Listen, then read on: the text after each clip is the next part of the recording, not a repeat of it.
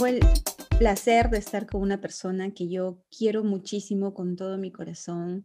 Es mi compañera Sherpa y también es mi amiga y es mi, mi hombro cuando quiero llorar algo, mi hombro virtual.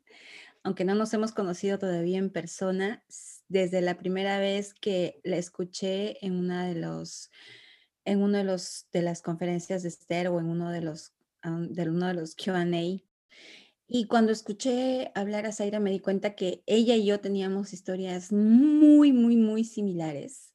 Em, y, entonces desde ese momento comenzamos a hablarnos mucho, nos hemos metido en conversaciones, uff, interminables, y ha sido uno de mis soportes emocionales más importantes en esta época. Y se lo agradezco mucho a la vida de haberme puesto a Zaira en mi vida. Y pues se la presento, aquí está, ella es Zaira. Preséntate, Zaira. Hola, Sofi. Muchas gracias, querida Sofi. Sí, la verdad es que me encantó haber recibido ese día tu, me acuerdo que estaba, se acaba este, esa reunión de, de, Sherpa en el cumpleaños de Esther. Sí. Y, y, creo que a la hora o, antes recibí el mensaje de, oye, soy de, la, o sea, de, soy de Sherpa, no sé qué, y tenemos historias, vamos a, a, platicar. Sí. Dije, ay, qué buena onda, sí, sí, sí, lo voy a hacer y de ahí ya creo que nos juntó la vida para, para seguir en, este, en este camino, bueno, en el camino de, de, del, de Sherpa y más en el camino de amigas de la vida. eso es lo más bonito. Dice que todavía no nos hemos conocido presencialmente, pero cuando nos conozcamos presencialmente va a ser un desmadre, definitivamente. O sea, sí te juro que estaba pensando en, ok, voy a comprar tequila y entonces tengo que tener Amon la, la Ferte y entonces dije, no, no vamos a dormir seguro, o sea, no nos va a parar la boca toda la noche. así virtualmente nomás se nos hacen como cuatro horas que estamos acá y, oye, y, y, para, que, para que las personas que nos escuchan sepan, tenemos hace tiempo de estar diciendo, oye, Sai, vamos a hacer un podcast juntas, ¿sí? Porque tanto loreamos y hablamos muchas cosas y tenemos tantas epifanías y tantos parteaguas y que no sé qué, que tenemos que hacer un podcast, un, episodio de un podcast. Y sí, y sí, y sí, y siempre ha pasado algo, ¿no? O yo tengo a Emma, o, o tú saliste, o se me fue la luz, o en donde estoy no tengo internet, por favor. Pues es increíble. O como hace 10 minutos que no cargaste la laptop y, se apagó y te dejé hablando sola. Pero por fin, pero lo logramos, ahora sí ya. Y ahora sí, entonces, como decía que teníamos muchas cosas en común, una de las cosas que, que, nos ha, que nos ha juntado y nos está llevando por este camino de amistad, yo creo que es el hecho de que ella y yo, Zaira y yo, hemos sido mamás muy jóvenes de nuestros primeros hijos. Ella y yo eh, tenemos pues dos divorcios e, en, en, en las espaldas, con los cuales queremos sentirnos más libres cada vez. Y ella y yo tenemos dos hijos pequeñitos, cada una tiene dos hijos, ella tiene un hijo mayor, mayor, yo también tengo una hija mayor y dos hijos pequeños, la hija de Saida tiene seis Al, al, mi hija, cinco. Emma tiene cinco, mi Nicolás tiene cuatro y tu hijo mayor tiene... Alex tiene 23, a punto de 24 y mi hija tiene 20. Wow. Entonces, chicas y pues esperamos mucho tiempo. Sí, sí. Y, hay, hay, una gran diferencia entre nuestra maternidad de nuestros 20 y nuestra maternidad de nuestros 40. O sea, no en vano han pasado 20 años que si lo vemos en retrospectiva, hemos aprendido muchas cosas, nos hemos caído miles de veces aquí estamos, ¿no? Y podemos justamente por eso decir, nuestra maternidad es súper diferente a la maternidad que estamos viviendo ahora. Totalmente. Totalmente, Sofía. Bueno, me acuerdo que cuando estaba Alex chiquito, cuando tenía meses, me decía una tía, pero es que no tienes ganas, ¿no? O sea, a tu edad deberías de estar jugando y saltando y arrastrándote por el piso, ¿no? Con Alex. Bueno, estaba muy chiquito, tenía meses, pero bueno, que como que no me veía con esa, esa vitalidad de jovencita, ¿no? Te juro que yo decía, no te a hacer nada, pero en ese momento yo también no entendía que yo tenía una depresión bárbara, ¿no? O sea, por que cambió drásticamente mi situación. Definitivamente. Es, pasas de ser niña a ser mamá. O sea, yo fui mamá a los 21, tú fuiste mamá a los 19. 19. Entonces, ni siquiera, yo en mi casa ni siquiera había comenzado a, a trabajar y a ser independiente. Yo seguía viviendo con mis papás y, y es como que no viviste tu, tu soltería, no, no, viviste tu juventud como, como debías, nadie puede decir cómo debías vivirla, pero no, no, no Como tú querías. Claro, claro, como yo quería. Lo que, tú te planteaste toda la pubertad, bueno, me imagino que fue la pubertad de los 13, 14 años a cuando, cuando yo tuve a, em, a Alex, que fue a los 19, obviamente esos sueños de los 14 a los 18 y cachito, que me entero que estoy embarazada, esos sueños de verdad se quedaron en, o sea, volando. O sea, mi vida ahí fue cuando, ¿qué pasó? ¿Qué? ¿Qué? O sea, esto, me tengo que volver a replantear. Es como que tienes un hijo y, bueno, en mi caso fue como demasiado, yo sentí que mi familia me juzgaba tanto, que no tienes por qué salir, porque incluso yo me casé, me casé y con las mismas de divorcié, porque pues éramos muy chiquillos los dos y no le veíamos sentido a nada y fue un divorcio muy amigal, muy amigal, era como que nos oye, este, ¿qué te parece si nos separamos, los divorciamos? Ya, ok, mañana, sí, bueno, hablo con mi papá, tú hablas con tu mamá y ya, bueno, nos ayudan, ¿no? Ya, ok, bye. Sí, claro, porque aparte te, como te ayudan, ¿no? O sea, las personas que te van a ayudar, ya sean tus tíos, tus papás, en algún momento te la van a cantar de, pero ¿cómo, cómo, cómo saliste? Y entonces, o estás como súper cruda, ¿no? De, bueno, del alcohol, de la fiesta, y entonces cuida al niño o velo, o la niña, ¿no? Vela dejar a la escuela que dices, ¿en qué momento? Pero ahí yo me acuerdo que podía, o sea, te juro que yo creo que podía llegar en vivo, ¿no? Obviamente súper regañada por mi mamá, pero llegaba en vivo, me bañaba, bueno, una vez que me llegué, literal, me puse la pijama, o sea, me quité la ropa, me puse la pijama, le di el desayuno a Alex, no, ya Alex ya estaba más grande, pero le di el desayuno a Alex, tenía 10 años, yo creo que Alex por ahí. Y este, y me, o sea, dije, me voy a bañar. Es que, para, o sea, ya, pero yo con pijama, o sea, como, o sea, todo el tiempo estuve aquí. Obviamente mi mamá tenía una cara porque todavía con mi mamá.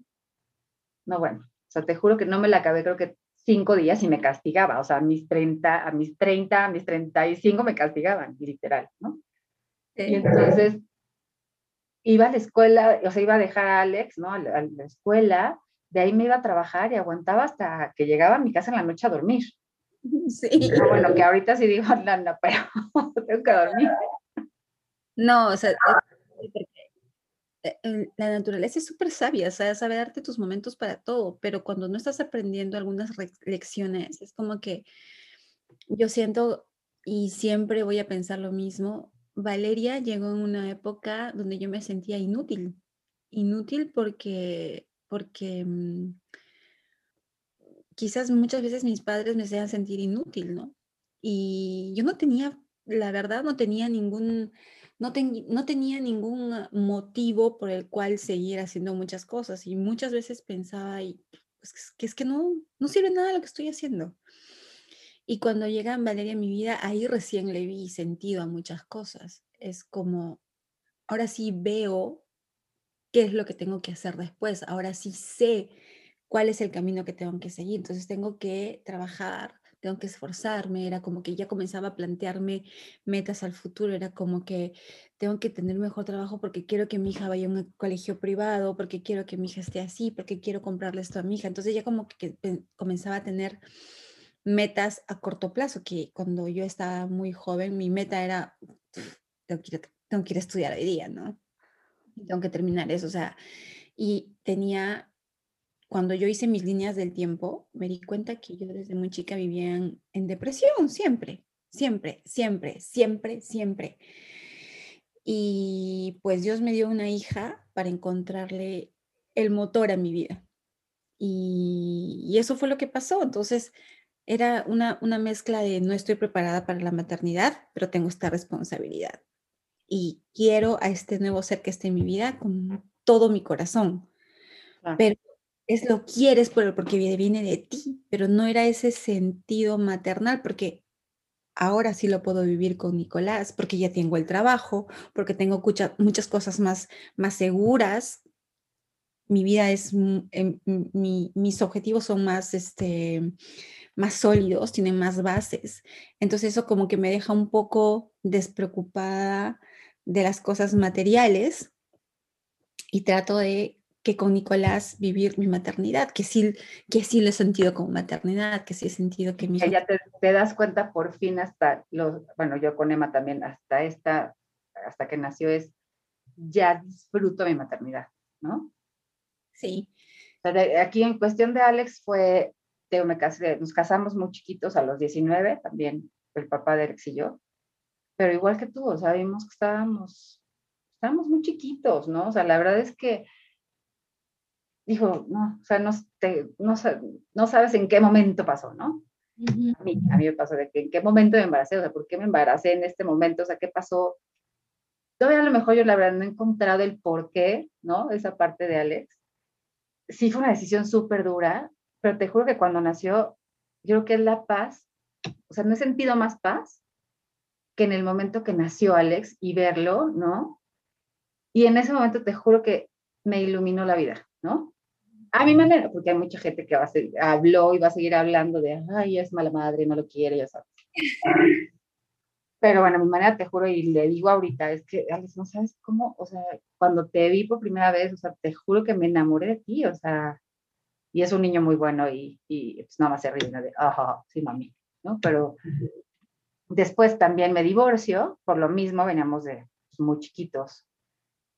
Y no fue, o sea, sí fue amigable que no hubo bronca de, ay, ¿qué te doy? Que nada, ¿no? Pero los temas venían después, él se lo llevaba todos los fines de semana.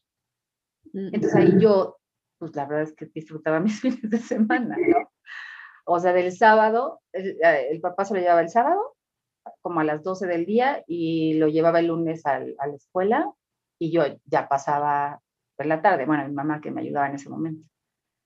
Entonces sí disfrutaba yo sábado y domingo. Probablemente yo no, pedía, no podía pedir a mi mamá un permiso de, mamá, ¿me deja salir el viernes? Porque bueno, igual, no, pero ¿por qué? Y el niño, y entonces está, mamá, pero mía, lo invitan a tal casa, no, pero ¿cómo vas a votar a tu hijo? Que entiendo, ¿no? Porque de verdad es como ella la educaron y, y, y lo entiendo. En ese momento obviamente no lo entendía y estaba un poco histérica. Pero bueno, con el tiempo sí, te juro que sí lo he entendido y la amo y adoro a mi mamá y le agradezco toda la ayuda que me dio con Alex y, y a mí, ¿no? Obviamente, ¿no? Tenerme tanto tiempo ahí. Entonces, padrísimo, la verdad es que ahora lo veo padrísimo, Sofía. Ahora te puedo decir padrísimo, ¿no? Sí, todo un porqué, ¿no? Y yo no sé, y, ya, ya esto viene el tema del episodio de hoy día, no sé si has escuchado que te dijeran mucho, es que tienes que ser una buena madre, tienes que ser una buena mamá.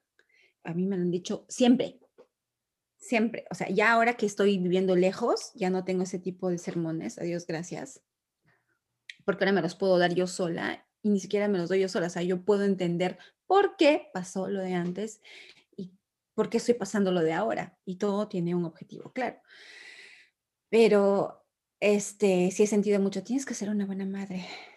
Y antes de tener o cuando, o cuando escuchas, es que ella es una muy buena madre, dices, o sea, no me acerco ni tantito a esa persona, ¿no? O sea, la que está diciendo, no, pues somos muy diferentes, pero si ella es buena, yo soy mala, ¿no? Exacto, y era como que, tienes que ser una buena madre, y antes de ser madre era que tienes que ser una buena hija, puta, o sea, ya, suéltenme, ¿no? O sea, siempre quiero ser buena, ¿entiendes? ¿No? Y a eso viene lo de hoy, no, no tienes que ser una buena madre. Exacto. ¿Por qué no tienes que ser una buena madre? Porque lo único que tienes que ser es ser feliz, es ser tú misma. Totalmente. Es tú misma y feliz. Tus hijos, por ejemplo, van a ser lo que tú eres, tus hijos y las personas que te ven. En nuestro caso, como estamos eh, felizmente divorciadas. Por segunda vez. Por segunda vez. y no se sabe, ¿ok? Por, lo que escuchaba hoy día en el episodio de, mm, de, Morena Escardó, que ella decía que tenía, que tenía este novio y decía, y es que tampoco es que diga, eh, pues con él me voy a quedar por el resto de la vida, porque él está para mostrarme algo y para vivir algo. Entonces yo me dejo fluir con esa, con esta situación que la vida me está poniendo enfrente y doy todo y el momento que se tenga que ir, pues también lo tendré que agradecer.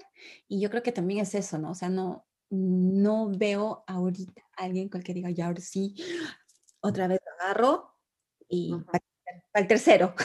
El tercero. matrimonio, ya, ya, esperemos que no divorcio, matrimonio nada más. Pero sí, ¿te acuerdas que una vez estábamos hablando eh, en un, no era eh, una pregunta que me hiciste, algo me estabas platicando, que te dije, disfruta el momento, o sea, no sabes si vas a, a, seguir ese mismo, ese, eh, como, es, como ese mismo ritmo de vida, ¿no? disfrútalo, no pienses en qué va a venir, porque pensamos en de aquí para, o sea, seguro yo a mi hija, bueno, hablando también de maternidad y dejando todo esto, pero hablando de lo que nos, de, que, que nos vivamos el día a día y el momento, ¿no? Es disfrútalo, suéltalo, ¿no? Y creo que eso ahorita con Emma a mí me ha ayudado muchísimo, ¿no? Porque de verdad a veces le pongo como monstruo, ¿no? A gritarle en las clases en línea y me veo y en ese momento es, no, no quiero esto para mí. O sea, obviamente yo solita, ¿no? No quiero esto para mí, ni para ella. Y ahora sí ya puedo darle un, un, un, giro a esa situación. Sí. A que se vuelva bonita, bueno, a que se vuelva más, más tranquila, más ligera, cosa que no hice con Alex. Entonces, podrías decir, entonces con Alex eras una mala madre, ¿no? No, estaba simplemente viviendo lo que tenías que vivir en ese momento. Y, nada. yo veo a Alex, Sofi, y bueno, y la gente que lo conoce, creo que lo ven como un niño contento, ¿sí me entiendes? O sea, no puedes decir, sí, fue una mala madre porque hice esto y esto. No, no. O sea, mi momento fue ese con Alex. Sí. Y ahora mi momento es este con él. Y es también porque no existe la madre ni la mala madre, porque muchas veces se juzga a muchas, a muchas mamás que por X, Y motivos tienen muchos problemas con el esposo, con los hijos, pero es que tú no sabes lo que está cargando ella en su corazón no sabes todas las emociones que está sintiendo, no sabes el cruce de emociones que pueda estar sintiendo. O sea, deben ser tan densas que estás teniendo una explosión de emociones y claro, es muy fácil decir, es que es una mala madre. Hace poco hubo algo, hubo un, este, un escándalo en Perú por una, mm, una pareja que son muy conocidos ellos y pues este, se grabó instantes donde esta chica eh, golpea al esposo por X y motivos. Entonces es como que ella lo golpeó, un lado que decía que ella lo golpeó, otro lado que decía, pero es que él, que le habrá dicho, que le habrá hecho, o sea, es como que, puta, nadie sabe. Nadie sabe, nadie sabe qué era lo que estaba pasando en ese momento. Uno, nadie sabe qué eran las emociones que él tenía en ese momento. Dos, y nadie sabe qué era lo que estaba pasando y sentía ella. O sea, no nos podemos decir, es que ella es una mala madre o ella es una buena madre. Están viviendo lo que tengan que vivir. Y eso los va a ayudar. Justamente pasar ese tipo de, situaciones los va a ayudar. A mí, en mi experiencia, he pasado situaciones muy, muy complejas. Y hemos hablado varias veces de eso. Y siento que si no hubieran pasado esas situaciones, no estaría ahorita donde estoy, en en una situación donde yo puedo manejar mis emociones, de lo que te, lo que te decía la vez pasada. Siento que estoy otra vez en el hueco, pero siento que estoy saliendo más rápido. O sea, no, estoy, no estoy cavando en el hueco para seguirme metiendo. Pero me quedo más adentro y más adentro. Y sabes qué, Sofía, me acuerdo, creo que fue este del Enneagrama Auralana, fue de las primeras clases, pero siendo que tú y yo somos tipo 4, bueno, que ya platicarás otro día en otro episodio, pero que, bueno, que somos tipo 4, y entonces hay una parte que dijo Auralana, tus emociones, o sea, los cuatro, sus emociones no los definen.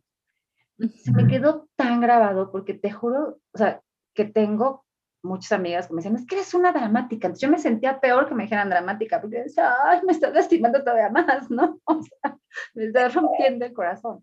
¿sabes? Sí puedo decir, si me quieres decir dramática, ya no me pesa, ya sabes, o sea, ya trato de poner ese límite, pero sí esa parte de conocernos, que fue conocer en este caso nuestro enatipo, que es el 4, lo que dices ya, sales más rápido, no es que siempre vas a estar arriba, o sea, todos tenemos subidas y bajadas, hagas lo que hagas, pero ya los ves de otra manera, ¿no? Desde otra, perspectiva en lugar de decir, ¿por qué me pasa esto a mí? ¿Qué me, porque, Dios, ¿qué, ¿qué hice? ¿Qué estoy pagando de otra vida? No, o sea, dices, ok, algo tengo que aprender y prefiero ya sacarle esta, e, este aprendizaje, ¿no? A hundirme y hundirme y hundirme y hundirme, yo también me la podía pasar dos días llorando y llorando y llorando y llorando y llorando, pero de verdad con sentimiento, ¿no? Sí. Sí, sí, pero... Es este, a mí también me ha ayudado mucho, mucho el enneagrama porque, a comprender por qué era, por qué yo tenía la personalidad que tengo ahora. Y sí, o sea, a mí todo el mundo me dice que soy intensa. Y había un momento que yo me... Yo a mí también. Intensa. ¿Qué eres? Es que eres una intensa, es que eres una intensa. O sea, ¿sabes qué? A Dios gracias que yo puedo manifestar o que puedo expresar mis emociones, intensas o no, pues sí, siempre son intensas. Pero es lo que le digo a todo el mundo, la intensidad mueve el mundo. O sea, ¿qué pasaría si no fuera intensa o si no hubiera esa intensidad en el mundo? O sea, no pasarían muchas cosas. Y la verdad, yo soy muy, ahorita, antes sí me, me, me jodía que me dijeran, es que eres muy intensa, es que... Y ahora es como que, sí, pues soy intensa y eso me permite a que tenga cuatro trabajos y que los cuatro me gusten, bueno, uno menos, uno, uno menos que otro. uno menos que otro, pero me gustan. Sí, ¿no? Pero es, es lo que me hace como que hablarte de, de, mis proyectos, hablarte de life coach, hacer un podcast, dar mis clases de marinera, hacer esto, hacer lo otro. O sea, la intensidad no es solamente para expresar el drama, ¿no? Exacto. Es para vivir las cosas plenamente y ahora cuando ya te descubres, es, las vives plenamente y ya no te arrepientes. Es como, no es como, bueno, antes me pasaba, puta, dije esto, hice lo otro, no. O sea, es como que hice lo que podía con lo que tenía. Ya. Exacto. Sí, claro. No. Y al final es, o sea, es la autocompasión, ¿no? La que tiene, la que tuviste y que manejas y que ya aprendes a manejar y que aprendes a quererte. Ok, yo soy así, o sea, si a fulanita, fulanito, o sea, quien sea no le parece, yo soy así, yo me amo y nadie va a pasar por encima de mí, ¿no? Y en este caso también, cuando empiezan a decir, no, es que tu hija debe de eh, comer esto, o debe de, que es cuando dices, espérame, ¿no? O sea, hoy sí ya no. Sí. O sea, sí te puedes ir con el chiquito, o sea, con el grande, pues, cuando eras chiquito, no, o sea, sí, igual, o sea, es que tú eres muy intensa, o no sé si me vean chiquita, más súper sentimental, y entonces estaba Alexito, y entonces casi, casi no puedes, pero pues yo demostraba, voy a trabajar, hago esto, hago esto, hago esto, ¿no? Como sí. tratando de demostrar, ahora no le demuestro nada a nadie, eso sí da diferencia, ¿no? O sea, que lo, la, las etiquetas que ponen las personas de buena, mala, pues no es lo bueno o malo, ¿no? Vuelvo a la, me regreso a lo que has dicho de, de la pareja de Perú, o sea, no vives sus vidas, no puedes juzgar ni criticar porque no las estás viviendo. Y dentro de esa vida está la versión de él, la versión de ella y lo que pasó, ¿no? Entonces, ¿cómo puedes decirle, ay, no, es que ella, no, muchas veces puedes decir, yo no haría esto, ¿no? Dar tu punto de vista de yo no haría esto, yo no sé qué haría en ese caso, pero ponernos a juzgar a la mamá o que creo que pasa mucho en los aviones, ¿no, Sofía? Los niños que van llorando. Y que hay unos que les hacen de verdad una mirada inquisidora a las pobres madres que de por sí ya llevas un bebé en el avión, ¿no? Y que les llevas juguitos dulces, papitas, o sea, el iPad más libros para dibujar, más stickers, más todo lo que puedas, ¿no? Y en un momento no quieren nada, eh, lloran o se sienten mal o se marean y, la, y ver toda la parte de la gente, ¿no? Este, que se pone a como a verlas mal y pues eso sí que Sí, se ponen un poquito en... Pasaba cuando iba, iba con Nicolás a, a, a, Lima, nos echábamos las, el viaje horas, conocíamos escala con suerte, ¿no? porque había escalas que era como que llegábamos a Lima en 28 horas. No, bueno. Pero el más, el más, este, el viaje más corto ha sido 14 horas porque hacíamos escala en Toronto. Uh -huh. Y pues, o sea, llevaba un, mi cartera y una mochila para Nicolás, pero tanto en mi cartera como en su mochila solamente eran cosas para él. Eran, pantalón, eran pantalones, cosas de cambio, comida, este, libritos, una tableta, su tableta, o sea, una tableta de juego, mi tableta, mi iPhone, todo cargado al 100%, por si acaso sí, algo. El avión no funciona o la pantallita de leer Canadá no funciona y nos jodimos. Y era como que sí, porque yo tenía miedo que mi hijo llore y que la gente me mire mal y que no sé qué. Pero es que tú no puedes, o sea, no puedes juzgar, no puedes juzgar ni siquiera a la mamá que tiene al hijo que está llorando. Tú no sabes por qué su hijo está estresado, porque, no sé, no puede jugar, porque sueña a su papá, porque sueña a su casa y tantas cosas. No sabes. Exacto. Me pasó algo también hace poquito. Yo iba con Emma en el súper. La verdad es que evito llevarla ahorita con, con la pandemia, ¿no? Pero pues no tengo dónde dejarla, ¿no? Me la llevo al súper obvio, trato de ir lo más rápido, pero Emma ya no se quiere subir al, al, carrito del súper, entonces yo ya voy agarrándole la mano y, y, me pongo como muy nerviosa y sí le dije a un día Emma, perdón, es que sí, estoy muy alterada, ¿no? Porque me pongo nerviosa, entonces hay que apurarnos. Ya me ayudó a, sacar las cosas del, del, carrito para pagar y llevo una pareja atrás con el, creo que llevaban dos carritos de súper, llenísimos. No llevaban uno, mentira, llevaban uno y el esposo, ella como que llevando las compras, con una niña de, yo creo que entre tres y medio, cuatro máximo, y el esposo llevaba una carriola doble con gemelos como de año y medio. Entonces, de verdad, la niña se quitaba el cubrebocas, la, grandecita de ellos, ¿no? Se quitaba el cubrebocas y la otra mamá, no, es que póntelo, no sé qué. Y, el marido, te juro que se le quedaba viendo que de verdad se que, o sea, como dijo, yo aquí no me meto, ¿no? De repente la niña se baja del carrito, ¿no? Y entonces se pone más histérica la mamá, el papá no dice nada, la mamá ve que el cubrebocas de la niña estaba roto. Emma todo estaba viéndolo, ¿eh? Entonces le da una, le dio, le dio una cachetada, o sea, no te voy a decir, le dio una cachetada, que eso no, no, o sea, pero sí se vio que le hizo así, ¿no? Entonces, Emma, mamá, le acaba de pegar a su hija. ¿Crees que se ama? Me dijo, es mala mamá. Le dije, eh, ¿cómo le pegó? O sea, yo como diciendo, sí vi, pero no vi si sí le pegó o nada más como que le hizo que le iba a pegar, ¿no? Me dijo, bueno, no, la verdad es que le, o sea, ni le pegó fuerte, o sea, nada más le hizo así. Ya. Entonces, obviamente esto ya no lo seguí platicando con Emma, te lo platico a ti. O sea, ¿qué me va a poner a decirle? No le pegue a su hijo, a ver, pobre mamá, o sea, le entiendan esta parte, si está metida en su casa, yo no estoy, estoy en contra, obviamente, de los golpes, pero te digo, no fue un golpe, o sea, fue como, como nada más así, hacerle así, ¿no? O sea, no, no que le haya dolido a la niña, o sea, inclusive siguió riéndose y jugando a la niña, ¿no? Pero que podemos atacar, o sea, luego, luego cuestionar, ay, maldita vieja, o qué le pasa, ¿no? Sí. No le entendí tanto y dije, ella en su momento también está o sea, está histérica, ansiosa, como quieras decirle, por el tema de tres niños, aunque lleve la ayuda, pero sí. empezamos a, a, ver que, pues, híjole, tres hijos y chiquitos, Sofía, se dije, casi casi le abrazo, te entiendo, te entiendo. Entiendo, vámonos por un tequila. Es más, deja, tus, deja tu, a, a, tus hijos con tu marido, se lo voy a dejar a su papá y vamos. Te juro. Qué chiste, sí, sí, yo sé. Este, justo cuando, cuando te estaba hablando de este tema, este, entro a, a mi computadora y pongo, ¿cómo ser una buena mamá? Porque muchas, yo creo que mucha gente cuando se siente juzgada pondría, no, ¿qué tengo que hacer para ser una buena mamá? Y encontré algo. Y dice, consejos básicos para ser una buena madre, una buena madre. Dice, pautas para gozar de la maternidad mientras educas bien a tus hijos y les das el apoyo que buscan.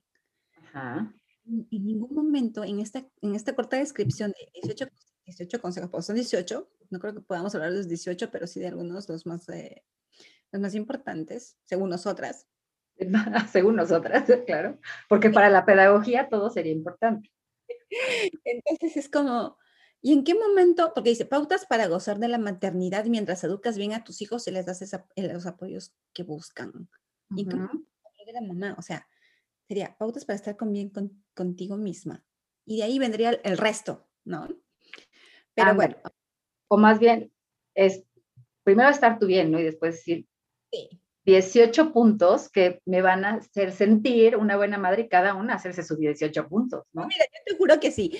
A mí alguien me dice que soy una buena madre y luego en, encuentro esto y veo los 18 puntos que son para ser una buena madre y digo, soy una, no soy nada de esto. O sea, no soy una buena madre, ¿no? ¿Dónde quedas? Sí, entonces dice, la primera dice, pon límites. Híjole, yo lo escucho todo el tiempo, todo el tiempo. Emma de repente sí este, es también como muy sentimental como yo, ¿no? Entonces, ya no sé si me agarró la, ya sabes, como el modito para que yo me sienta mal, ¿no? Entonces casi lloro con ella igual porque siento que estoy haciendo algo malo. Y, y mucha gente me ha dicho, es que pon límites. Emma y yo estamos solitas en la casa. Y los perritos, ¿no? Alex, mi hijo grande, vive con su papá. Entonces, pues están, hacen esas cosas, o sea, digo, ok, pongo límites. ¿Qué son los, o sea, ¿qué son los límites, no? ¿Qué límites le puedo poner? Y ahí viene el, no me acomoda, no me acomoda durante la pandemia, no puedo ponerle el límite de una hora de tele. ¿Por qué? Porque, Sofi, yo tengo a Emma de nueve, o sea, conectada para las clases de 9 a 1.45, con una hora de descanso, ¿no? De receso. Entonces, obviamente la niña termina cansadísima, yo tengo que estar ahí porque está aprendiendo a escribir y a leer, entonces tengo que estar pendiente y sacando las hojas, viendo que escriba bien. Se me dicen, es que no la dejes ver tanto la tele. Cuando ya terminó la escuela, que es mi momento también para poderme relajar, para a lo mejor escuchar un poco las cosas de las que tenemos de la certificación o darme tiempo a mí. ¿Cómo le puedo poner ese límite?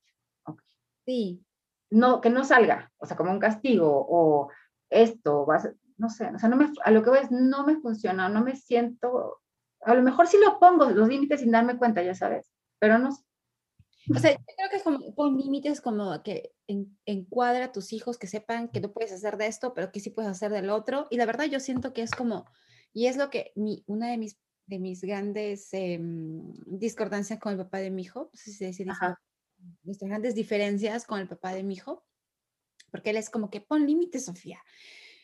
Yo le digo, a ti tienen límites. Mira, mira, mira el hombre tan dictador que eres, porque tú quieres que las cosas sean como tú quieres. O sea, él va a algún lado, hay reglas establecidas, pero no, él quiere poner sus reglas porque él quiere como que encuadrar más la situación. Y eso te hace más insatisfecho. O sea, para mi hijo es como, sí hay reglas a seguir. Hay reglas, exacto, sí, sí, sí. Es como, Nicolás, te tienes que lavar el cabello, te tienes que bañar todos los días, pero es, en vez de decir, voy a poner límites, es como, vamos a, vamos a, vamos a tener ciertos acuerdos. Entonces, tenemos este acuerdo porque las cosas tienen que salir bien, si no van a haber consecuencias y esas consecuencias os van a afectar a los dos. Es como, te vas a lavar el cabello porque, te voy a explicar, has sudado todo el día. Si te vas a dormir así, si te bañas, si no te has lavado el cabello, pues vas a oler mal al día siguiente. Tus amigos pues no van a querer jugar contigo, te van a hacer quizás algún, algún mal comentario en la guardería o qué sé yo. Ya, entonces son, para mí poner límites, ni siquiera conmigo funciona. O sea, yo, yo tengo que tener acuerdos hasta conmigo misma. Exacto, sí. Me tengo, tengo que meditar, porque si no voy a estar en la mierda. Exacto.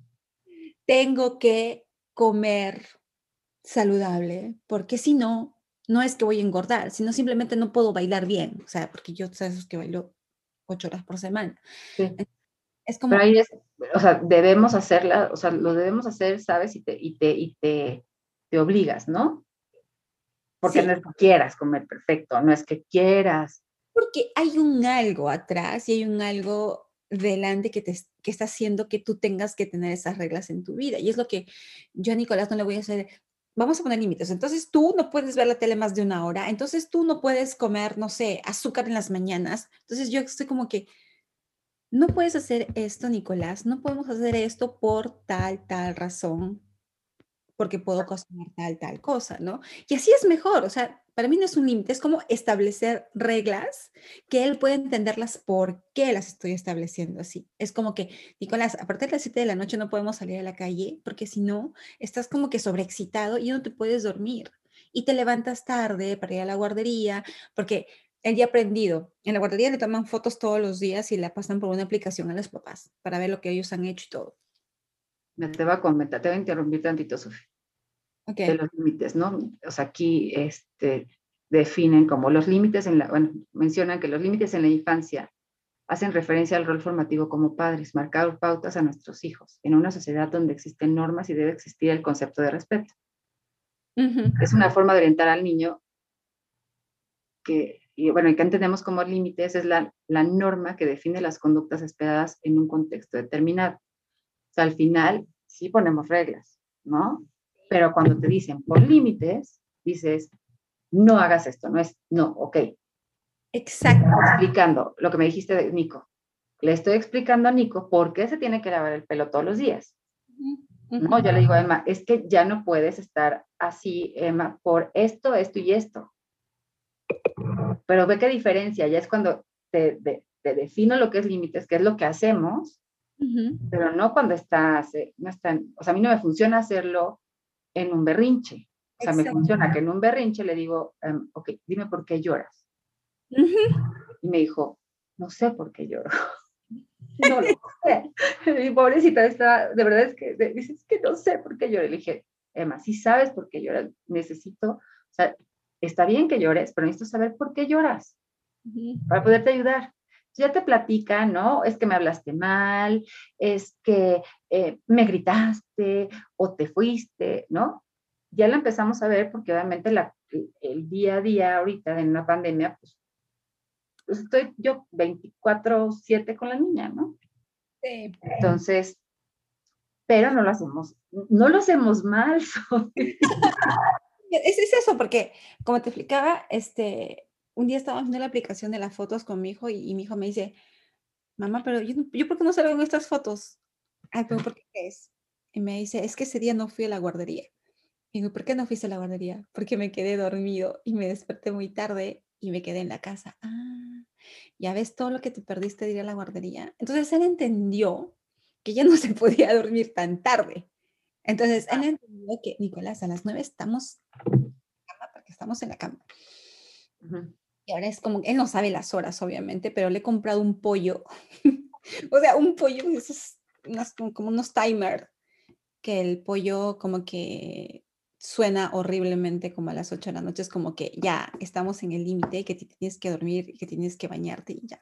Claro. ya he entendido eso, pero lo he entendido, entonces ya no es como un límite, es como que no sales a jugar en la calle porque salimos mucho al parque o no vas a ver la tele, pero es por qué, porque te vas a levantar tarde y no vas a ir a hacer las cosas con los amigos. Otra cosa de la que habla acá dice, no dejes que crezca siendo un niño malcriado. Ok. En vez de que digas, ¿sabes qué? No, no, eres un niño malcriado, te voy a corregir eso. Era como mi papá que a veces me, me saca de mis casillas cuando me dice, tienes que corregir eso. Yo, puta, ¿cómo lo corrijo? Con con delete, con liquid paper, con qué, o sea. Exacto. Es como, ¿por qué, como dirían ustedes los mexicanos, ¿por qué chingados lo hace? O sea, comprender primero por qué tiene ese comportamiento mal criado. Y si te das cuenta, es mal criado porque ha estado criado de mala manera. ¿Y quién lo ha criado? La madre.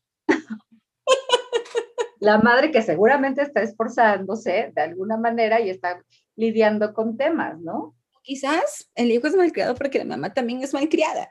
¿Y quién crió a la madre? Exacto. Es que el, eh, esta, este, esta parte, no sé, yo creo que sí es complicado. A lo mejor el niño que pega puede ser malcriado.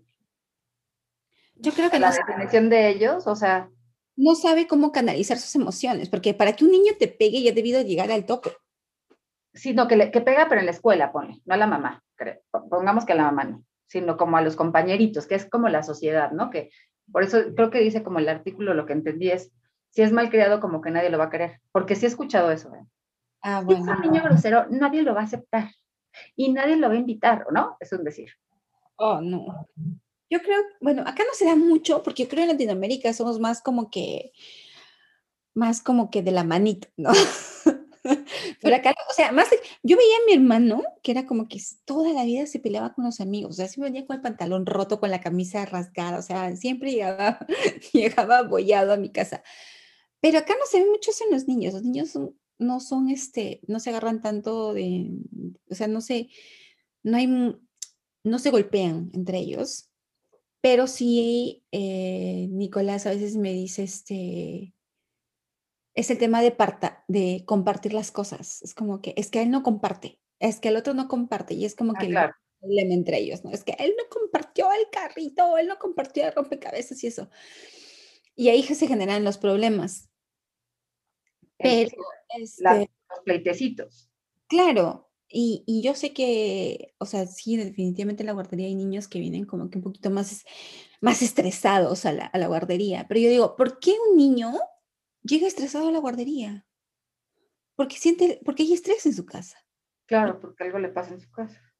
Claro, definitivamente. Entonces vuelves a que lo primero, antes de fijarnos en, en ser buena, en cómo ser buenas más, es ser felices nosotros, encontrar esa tranquilidad y calma.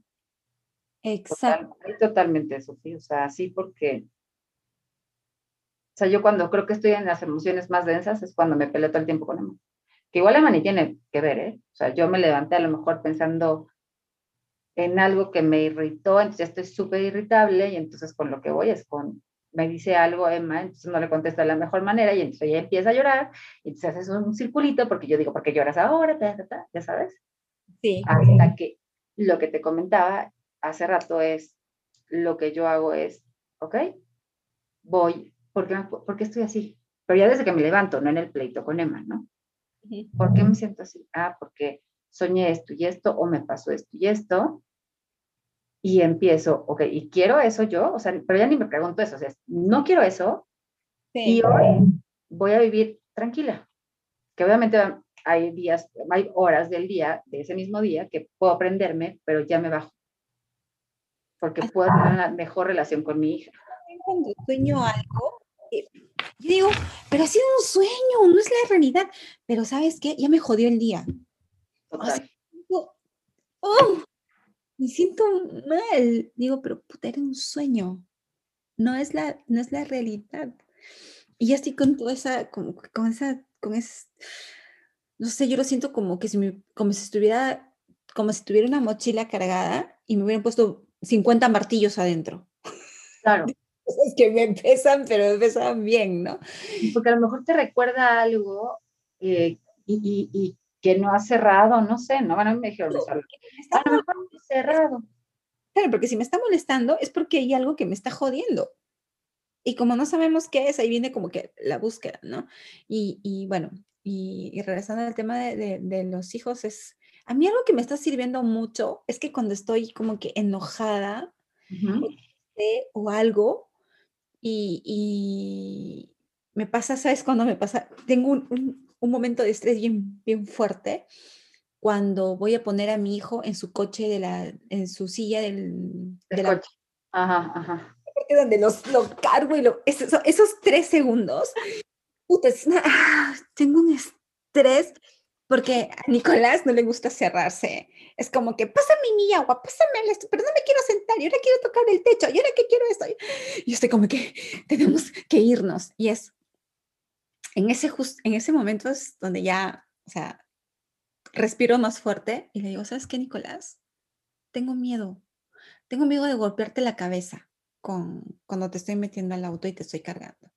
Tengo miedo a quebrarme la espalda, porque ya me he quebrado la espalda una vez que lo estaba cargando porque está bien, está bien papeadito mi hijo. Y es que son 20 kilos, ¿no? Entonces cargarlo y ya la vez pasada me dañé la espalda. Es como que tengo miedo de golpearte la cabeza, tengo miedo de cargarme la espalda, este, tengo miedo de no cerrarte bien el cinturón. O sea, yo le expreso qué es lo que me pasa y también estoy enojada porque, no sé, o algunas cosas. Entonces trato de, de hablar con él y él me dice, así, y me dice como que, así, pues es como que y eso que tiene que ver conmigo, ¿no? Claro.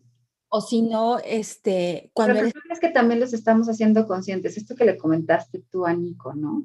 Que antes seguro no lo hubieras hecho, sino simplemente hubieras gritado, ¿no? Sí. Y yo lo del súper que te digo, que me, decirle a Emma, es que me irrita, o sea, la verdad es que me siento, o sea, me siento aprensiva. El explicarles también hacen que vean, o si es mami, la adoro y la veo como lo más, lo máximo en el mundo, pero también mami, pues se la pasa mal, como ellos se la pueden pasar mal. Porque antes, yo de verdad siempre veía a mi mamá como muy fuerte. Y, y, es una coraza, realmente es como una aparenta siempre ser muy fuerte porque hay muchas cosas que le generan muchas emociones. Y eso también es otra cosa, porque yo creo que cuando nosotros le decimos a nuestros hijos, es que estoy, estoy muy estresada, estoy muy triste, tengo miedo, es como enseñarle a ellos esas palabritas, tengo miedo, estoy enojada, estoy triste, para que ellos en algún momento también puedan manifestar sus emociones, porque Nicolás, por ejemplo, le encanta dormir, duerme, si yo no lo despierto, él se sigue de largo, o sea, con él no es. Y a veces, para no despertarlo, yo comienzo a preparar el desayuno que es un poquito más fuerte y hacer cositas para que él se vaya despertando y sale enojadísimo del cuarto, ¿no? Sale enojado, ni siquiera, mm, no habla mucho español y lo único que dice es días, días, porque según él es buenos días, ¿no? Días. Y sale como que sin querer abrir los ojos y le digo, ¿estás enojado? Sí. ¿Y por qué estás enojado? Porque ustedes no me dejan dormir. me hacen ruido pero lo, lo dice en francés, ¿no? Y se sienta y le digo, ¿tienes hambre? Y me dice, no. ¿Pero qué es lo que sientes? Me dice, estoy enojado. ¿Pero con quién? Con ustedes. O sea, es conmigo y con mi hija, ¿no? Pero si él está enojado, yo me, gusta que me lo diga. O sea, no como quisiera que, ¡Ah! ¡Ah! ¡Ah! o sea, esté como que lamentándose o botando. O los papás que les dicen, no te enojes o no llores, ¿no? en tu caso el enojo y para mí con Emma te llora, decirle no lloro, entonces va Nico en el caso que le dijeras, no estás enojado, ¿no? Va a decir, entonces no debo de estar enojado, porque no es lo que se debe, ¿no? Es como que, es como, ok, estás enojado, Ok, tienes derecho a estar enojado. Estás triste, tienes derecho a estar triste. O es como a veces este, mi hija está estresada porque también tiene lo, de la empresa, está estudiando y todo. Y es como, mamá, quiero jugar con Valeria. Le digo, es que Valeria no puede jugar contigo porque está estresada. Y si viene a jugar contigo, si tú le haces algo porque Nicolás es un niñito un poquito brusco de vez en cuando, ella va a llorar porque mi hija, ay, mi hija cuando se pelea con mi hijo, o sea, ella baja sus cuatro años, ahí se... Ay, Nicolás se metió un cabezazo y Nicolás llora del otro lado y la otra llora. Es como, como tener a dos niños de cuatro años a mi lado. Sí, sí, sí. Pero, o sea, me gusta mucho que Nicolás pueda, em, pueda, este, puede expresar sus emociones y algo que también le estoy enseñando es como, cuida tu corazón, Nicolás, porque cuando tú te enojas o cuando tú estás muy enojado o cuando estás muy, como que él se, se, exacerba muy rápido, le digo, ¿estás escuchando que tu corazón está latiendo fuerte? Mira, tócate. Le digo, cuida tu corazón, cuida tu corazón. Y un día él estaba tan enojado por no sé qué. Y yo le dije, me toqué el corazón, yo me arrodillé, me puse junto a él, le digo, pero es que, Nicolás, cuida tu corazón. Es que ese corazón me pertenece a mí. o sea, es como que no, te... Así, este es mío, no lo toques. Yo, ok, ok.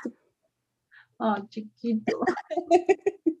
No es que son unos lindos, la verdad es que de ahí es cuando piensa, no somos, o sea, no es que seas buena o mala, es lo que te va dando y que, claro que vas viendo lo mejor para tus hijos, ¿no? Sí. Pero el, basarnos en lo que dicen otras mamás que debe de ser, pues a cada quien le acomodan diferentes cosas. Sí. sí también es Sí, o sea, es como disfrutarlos. O sea, yo a veces veo videos de mi hijo cuando tenía dos años y ahora que ya tiene cuatro años, digo, ay, en dos años son seis años. Y, y es lo que te decía también hace un rato, cuando Valeria, mi hija mayor, estaba chiquita, era como que trabajas todo el día para verla una hora en la noche, pero esa hora, esa hora que la ves en la noche estás ocupada o estás preocupada por el uniforme que tiene que llevar al día siguiente, por las tareas que tiene que presentar. Entonces es como pasas de estrés a estrés, de estrés a estrés y llega un momento en el que yo dije, ¿y cuándo vivo? ¿Cuándo, tengo, ¿Cuándo se supone que voy a ser feliz? Y ya con Nicolás es como que llegan las 5 de la tarde y sé que Nicolás ya tengo que recogerlo de la guardería y es como que, ok, ahorita comienzo a vivir. O sea, llega a mi casa y quiero que ese, esos poquitas horas que pasamos los dos despiertos juntos sea, sea bonita, sea agradable. Le como tiempo de calidad, ¿no? De ya es su tiempo. Y no es el tiempo de barrer mi casa, bueno, no es el tiempo de pasar la aspiradora, no es el tiempo de ponerme a cocinar, o sea, ya el, el tema con la comida, la verdad, yo ya lo perdí, o sea, como te decía, no tengo tiempo para cocinar. Y este, lo que hemos encontrado ahora, a Dios gracias, es una página web aquí en Montreal que se llama WeCook, que te trae ya la comida hecha. Entonces tú eliges qué comida hecha quieres que te traigan si es un plato chiquito o un plato grande. Entonces con mi hija dijimos, antes hacíamos la compra en los fines de semana para toda la semana y como no cocinábamos, pues las cosas se malograban. ¿Para qué? No? no tengo tiempo para cocinar porque trabajo tanto en cosas que me gustan que digo, ¿qué hago? ¿Lo que me gusta o cocino? Sí, claro, tenemos que comer, ¿no? Pero ahora dije, no, entonces voy a comprar este, mi, mi almuerzo de WeCook, que ya viene solamente para, para calentar. Entonces WeCook me va a aliviar esta semana y la que viene. Realmente son mis, mis primeras semanas que vamos a intentar esto. Pero es como, aprende a elegir tus batallas, ¿no? Quiero eh, que mi hijo que llega a las cinco y media de la guardería y que se duerme a las ocho y media o nueve, quiero que esas tres horas, tres horas y media o cuatro horas que él está despierto, que las viva conmigo y que esté bien conmigo y que... Una mamá bien, ¿no? O sea, con una mamá que se sienta bien, o sea, no estoy, que se sienta contenta, tranquila. Claro, porque, ¿sabes? Yo me he dado cuenta incluso, Nicolás, es como, digo, ¿qué quieres hacer? Es que quiero ver la tele. Ok, vamos a ver la tele. Y a veces yo lo dejaba y yo me ponía a hacer otra cosa. Y él me decía, pues que quiero ver la tele contigo. Y yo, ok, me voy a sentar a tu lado con mi laptop, yo avanzo. No, no, mira la tele. Y es como que ahora se asegura porque de vez en cuando me está mirando para ver si yo estoy mirando lo mismo. Que, claro, pues también tengo que reírme, ¿no? Sofía, a mí me pasa, pero sí, la verdad es que creo que para mucha gente ha sido el tema complicado el teléfono. Ah. Y la verdad es que muchas veces, como te digo, no puedo prender la tele, digo, la lap, porque Emma, tal, muchas cosas, o sea, hasta de la certificación me las aviento en el teléfono, o sea, Canva hago los diseños en el teléfono, ¿no? Entonces, esto ya sabes. Y entonces, Emma, mamá, es que, es que no le estás viendo, mira, te estoy viendo que estás en el teléfono. Ya. Y en ese momento, o sea, te juro que si estoy trabajando en cosas, ¿no? De que si te estoy poniendo algo en cambio de la certificación, en que si estoy viendo cómo le hago, dónde consigo cosas, digo, me enojo, ahí sí, o sea, como que no capte, me enojo y digo, es que déjame, ¿no? Pues pues vuelvo otra vez, es una niña, ¿no? O sea, ya no está por molestarme, ¿no? Quiere que conviva y quiere que le preste atención. Creo que es un punto de, lo que, de los que marcas también ahí en tus 18 puntos. Hemos visto dos. Has visto dos, ya nos aventamos una hora. una hora. Va a haber parte 1, parte 2, parte 3. Va a ser definitivamente una parte 2. Y este. Sí, eso sí. Bueno, estamos llegando casi a la parte final de este episodio. No hemos tocado todos los puntos que hubiéramos querido tocar, pero esto queda para em, que podamos hacer una segunda parte de este episodio. De, no siempre tienes que ser una buena mamá, porque nadie, tiene que, nadie te dice qué es lo bueno y qué es lo malo. Cada uno hace las cosas de acuerdo al estado de conciencia que tenga. Lo único que, se, lo único que les puedo decir es que seas una mamá feliz. Y si eres una mamá feliz, tus hijos serán felices. Y la felicidad tampoco es tu felicidad, como tú ves la felicidad. Y solamente eso. Y la felicidad no es un estado como que siempre estás feliz, siempre estás sonriendo. No. Después de mucho tiempo yo he concluido que para mí la felicidad es estar en calma, es estar tranquila, y es este, la felicidad también es poder pasar por momentos duros de una manera más consciente y de saber que todo es un ciclo. Totalmente. Hay días, hay noches, hay primaveras, hay veranos, hay otoños y hay inviernos. Entonces, todo es un ciclo. Solamente hay que aprender a, a fluir. A veces, de vez en cuando, las, los inviernos son, son feos, son fríos pero si no hubiera ese invierno, sabríamos lo lindo que es en la primavera o el verano. Así es que vamos a hacer un segundo episodio con Zaira, porque así son nuestras conversaciones también cuando nos llamamos y comenzamos la lora y generalmente es con una botellita de vino, cada una en su lado. Y esperamos que toda esta, toda esta situación pandémica en algún momento se mejore, porque ya yo me muero por ir a visitar a mi amiga Zaira para comer lo que estabas comiendo ahorita, que, ¿cómo se llama? Es una tamarroca. Una un tamarín. con dulce. con dulce.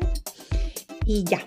Entonces, muchísimas gracias, Ai, por haberme acompañado en este episodio y haremos trovas pronto. Pronto. Yo, yo, yo feliz, Sofi. Ahora sí hay que, hay que poner bien la fecha para que se cumpla el día que quedamos. Ya. Al final, hablar, lo que platicamos es la experiencia que tenemos, ¿no?